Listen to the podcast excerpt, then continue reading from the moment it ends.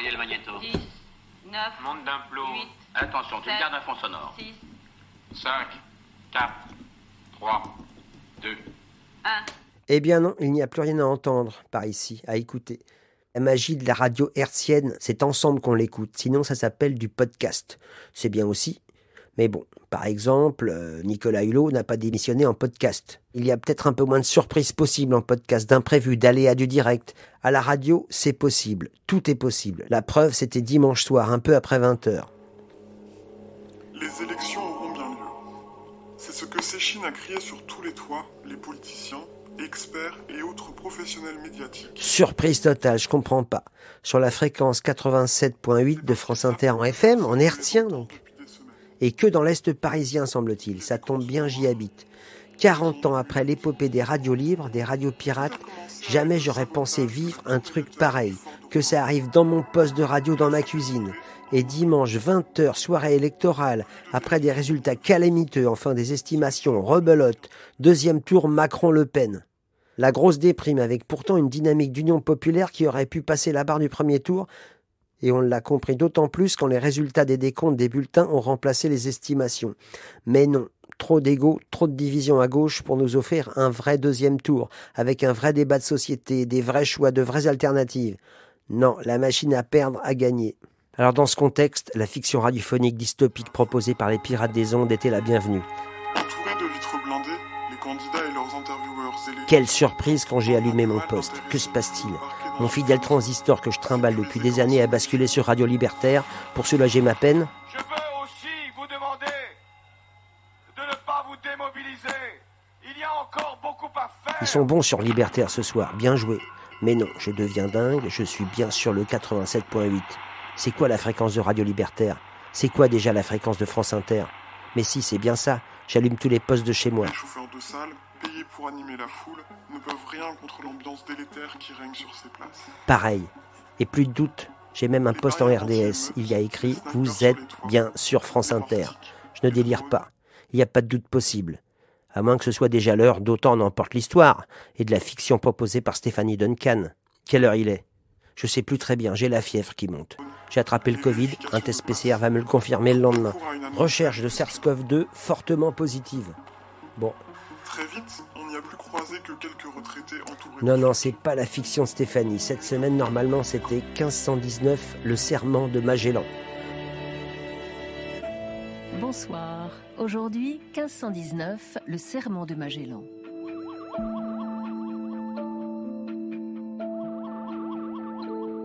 Ou alors dépitée par les résultats, elle a changé au dernier moment. Mais je suis pas sûr que ce soit en direct. Ou alors Laurence Bloch, son côté punk qui aurait repris le dessus juste avant son départ. Non, pas possible. Ou alors il faudra dorénavant l'appeler Laurence Black Bloc. Ils ont tendu leur micro au moindre policier contrarié. Et là, ça repart de plus belle, une critique virulente des médias dominants qui ont banalisé le discours du Rassemblement national. extrêmement ancien. J'ai toujours vécu en fait avec des chats. C'est du piratage de la grande époque, anard libertaire. Jamais j'aurais pensé vivre ça. Radio Caroline, Radio Verte Fessenheim, Radio Lorraine Cœur d'Acier, les grands mythes des radios pirates. Et aujourd'hui, ça se passe dans mon poste. Vive la radio. Super soirée dominicale pour toute la famille.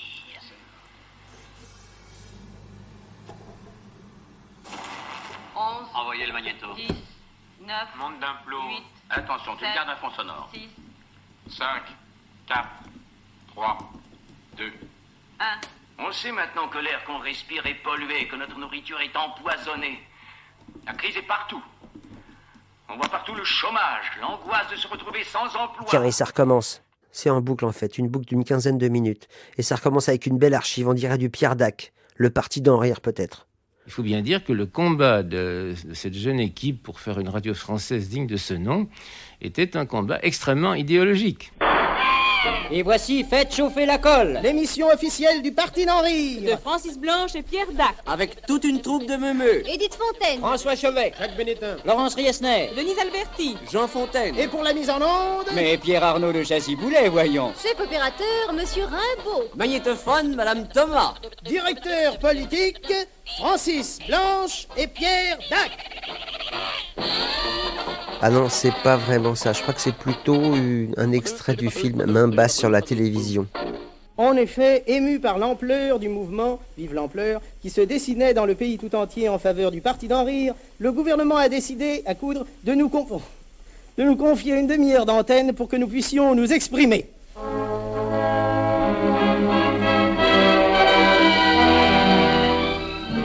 Dès lors, notre voie était tracée. Le comité directeur, enfin sorti de la clandestinité, se levait, comme un seul homme. Le parti d'en rire, officiellement reconnu d'utilité publique, prenait sa place dans le grand œuvre de rénovation. Il fallait faire vite et bien. Il fallait renverser les idoles, briser les cadres et rompre les murailles. Et non content d'anéantir le vieux monde moisi, il fallait faire chauffer la colle pour en recoller les morceaux. Le parti d'en rire.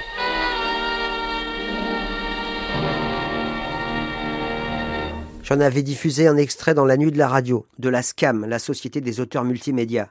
Refaire le monde, il y a quelque temps. Ça commençait presque pareil. Dans la cabine du studio, l'équipe est au complet. On ne le dit pas, mais on sent que dans l'histoire de la radio française, ce moment est historique. De l'autre côté de la baie vitrée, le studio est vide. Je dis à Jean Guinbert, Jean, vous devez faire la première annonce.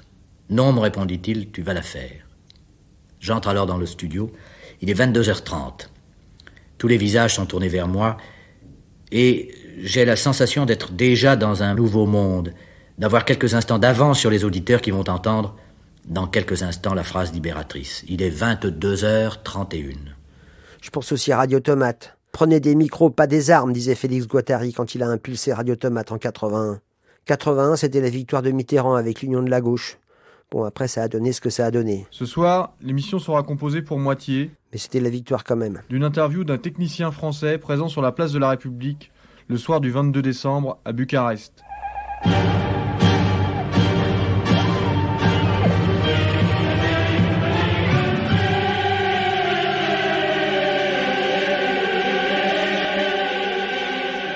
est une des radios les plus imaginatives.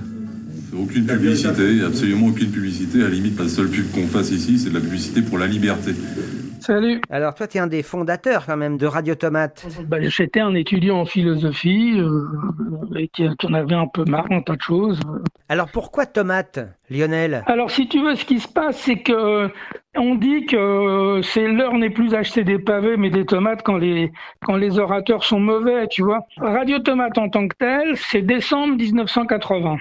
On, essaye de développer un petit peu avec euh, ce qui sort des mouvements étudiants, ce qui sort de, de, des squats et tout ça, développer quelque chose, on va dire, de positif parce qu'on en a assez de vivre tout le temps dans la réaction, euh, la résistance, etc. Tu vois, on a envie de créer, autre, enfin de vivre autrement en fait, commencer à mettre en place des choses euh, autres. Cela dit, bon, dans les squats, les gens ils vivent autrement, hein, c'est pas le problème on essaie d'inventer surtout une, une, autre façon de vivre ensemble et de communiquer ensemble, je crois, tu vois. Le slogan de la radio à l'époque, c'était euh, tout mélanger pour que tout puisse arriver, tu vois. en fait, en gros, on donnait la parole à tous ceux qui avaient quelque chose à dire, de manière un peu large, quoi. Donc euh, les étudiants, euh, des intellos qui sont venus. On a même eu une interview de Jacques Lang à l'époque, si je me souviens bien, tu vois. Mais on n'avait pas une thune, quoi. Sans argent du tout, du tout, du tout, tu vois. Dès les années 75-76, c'est les manifs, c'est contre la précarité. Hein. Les gens dans les squats, crois-moi, ils n'avaient pas d'argent. Hein. Et il y a un personnage tutélaire aussi, c'est Félix Guattari. C'est quelqu'un qui nous pousse plus vers des choses euh, positives et un peu moins euh, vers des trucs crispés. Euh, ça commençait à sérieusement chauffer, quoi. C'est l'époque aussi où des groupes comme Action Directe Secret, euh, ça commence à être un peu chaud, quoi. Voilà, il y a des gens qui commencent à dire les manifs ça sert à rien, faut faire autre chose, quoi. Nous on avait dit, on avait fait une petite manif à l'époque et on avait dit la liberté c'est une drogue dure. Quand tu y as goûté, tu ne peux plus t'en passer, tu vois. On a commencé à y mettre le premier jour 24 heures sur 24 et on a continué 24 heures sur 24 tout le temps, tu vois, contre vents et marées. Et crois-moi, le, le vent socialiste nous était contraire. Laisse-moi approcher le micro de la fenêtre. Approche le micro de la fenêtre. Il y a d'ailleurs accompagnement de canons sur les, les cloches. Chante à la tierce avec le canon. Fais silence complet. Il faut approcher le micro de la fenêtre, disait aussi Daniel Mermet, en référence à Pierre Schaeffer, qui le 24 août 44 demander à ses camarades du studio d'essai clandestin au 37 rue de l'Université à Paris de le faire. Il était alors question de libérer Paris et ses ondes radiophoniques en donnant à entendre les cloches des églises qui annonçaient l'arrivée des Alliés dans la capitale. Pour Daniel Mermet, l'injonction se rapprochait plus de la pensée de Pierre Bourdieu. Il faut essayer de donner la parole aux gens sans parole, aller à sa recherche parce que le sentiment d'avoir droit à la parole est en fait très inégalement réparti. Moi, dimanche soir, j'ai rapproché le micro du transistor pour documenter ce qui se passait dehors, quelque part dans mon quartier. Un cap a été franchi avec cette campagne, qui s'accroche à tous ceux qui flottent encore, tel un naufragé. Mais la situation était depuis longtemps d'un grotesque effarant. Des pirates des ondes à l'œuvre pendant une soirée électorale déprimante, énorme, et qui font de la radio élaborée avec de la mise en onde. Je le ferai écouter à mes étudiants du Créadoc, le master d'écriture et de réalisation documentaire d'Angoulême. J'ai même pensé à Yann Parentoen et son documentaire La Tour FLB. Dans la nuit du 13 au 14 février, l'émetteur de Roc Trédudon qui dessert les trois quarts de la Bretagne est plastiqué. 180 mètres de ferraille gisent sur la lande. Un attentat réalisé avec Andrew Orr en 74, à la suite de la destruction par le FLB de l'émetteur de Roc Trédudon.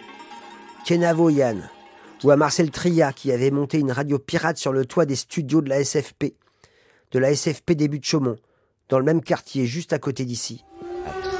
Radio d'autodéfense populaire, jeudi 5 décembre. Vous constaterez avec moi que le 5 décembre est quelque chose d'étrange. J'ai très peur effectivement d'une grève générale. Radio d'autodéfense populaire. Info kiosque sonore. Pour la grève du 5 décembre. 8h-20h. Sur causecommune.fm. J'ai dit Alléluia. Ça y est, c'est parti. Appelez-nous depuis là où vous êtes. Appel au témoignage. Tout, au, long, de la, journée.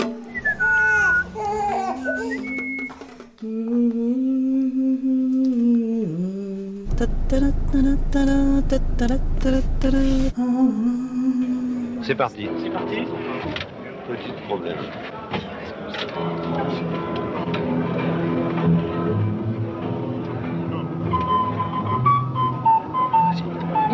Lorraine Cœur d'Acier, modulation de fréquence 97,6 MHz.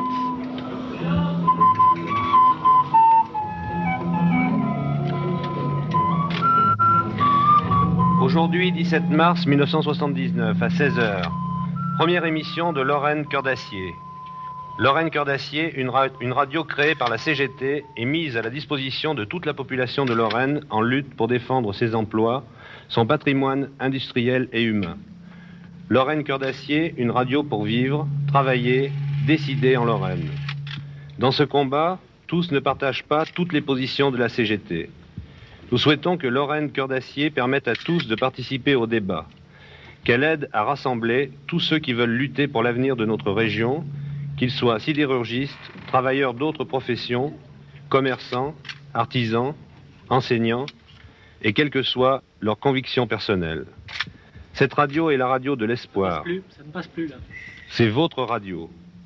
Soutenez-la, participez directement à ses émissions, écoutez-la et faites-la écouter. Marcel Tria, d'une part, Radio Lorraine Cœur d'Acier, évidemment, allons oui, hein, pendant la liquidation de la sidérurgie là-bas et les grèves qui en ont suivi. Mais aussi une autre histoire là que j'ai entendue, euh, dont tu parlais dans une émission de là-bas si j'y suis, c'est une radio pirate que tu avais montée avec des camarades, j'imagine, euh, à la SFP. Oui, alors, tu m'as rafraîchi la mémoire là parce que j'avais complètement oublié cet épisode au moment des radios dites pirates sans doute, les, les, premières radios pirates.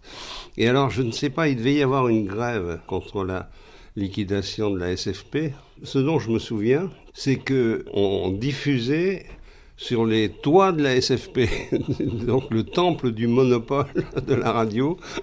Et en plus, à l'époque, j'étais militant communiste, donc j'étais à fond pour, pour, pour bon, la politique du parti, c'était le monopole, mais je m'en foutais, quoi. Euh, c'était trop tentant de, s'adresser euh, d'abord aux grévistes euh, et puis à la population autour. Donc on montait sur le toit avec un copain technicien, j'ai oublié qui d'ailleurs, de, l'ASFP, qui me fournissait le matériel de diffusion. Il devait avoir un, une petite antenne, euh, un petit, euh, comment dire, émetteur. Mais alors, SFP à l'époque, euh, but de Chaumont, c'est ça? Oui, c'est ça, au but de Chaumont, oui, oui, absolument. C'était quand même pas mal ent- entendu, parce qu'il y a des gens qui nous appelaient. On me donnait un numéro de téléphone, et je me souviens que Guy Okengen, qui nous avait entendus, et qui nous a appelés, et donc qui est venu sur le toit, je l'ai interviewé sur le toit de la SFP, euh, et, d'autres aussi. On s'amusait bien, quoi. Euh, bon, on s'éternisait pas non plus, mais j'ai pas de souvenir qu'on ait été pourchassés par les flics.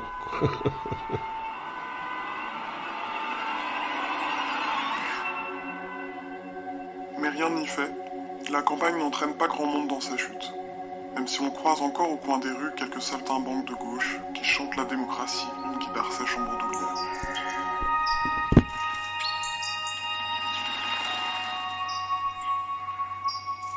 Il est 20h20 sur euh, France Inter, FM. Et c'est un piratage incroyable. D'habitude, c'est à la télé que les lecteurs suivent la campagne.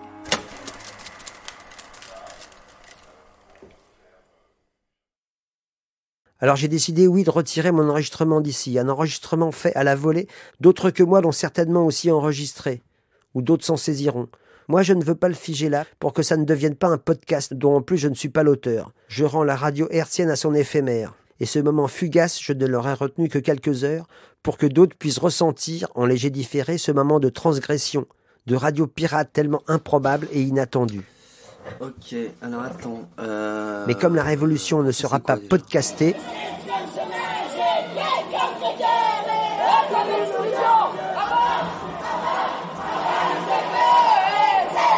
Ah, ok. ça n'a pas de sens de le retenir plus longtemps. Ça doit être 2006. Ah, les manifs. Je sais pas par où commencer.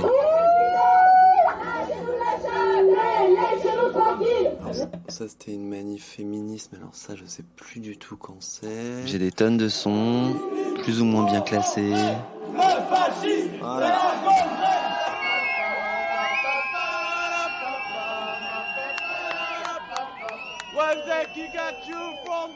Bon, je crois qu'il faut que je me fasse une raison. Qu'elle parte de la ZAD, ou des quartiers, des centres-villes, ou des universités. Mais ce qui est sûr, c'est que la révolution ne sera pas podcastée.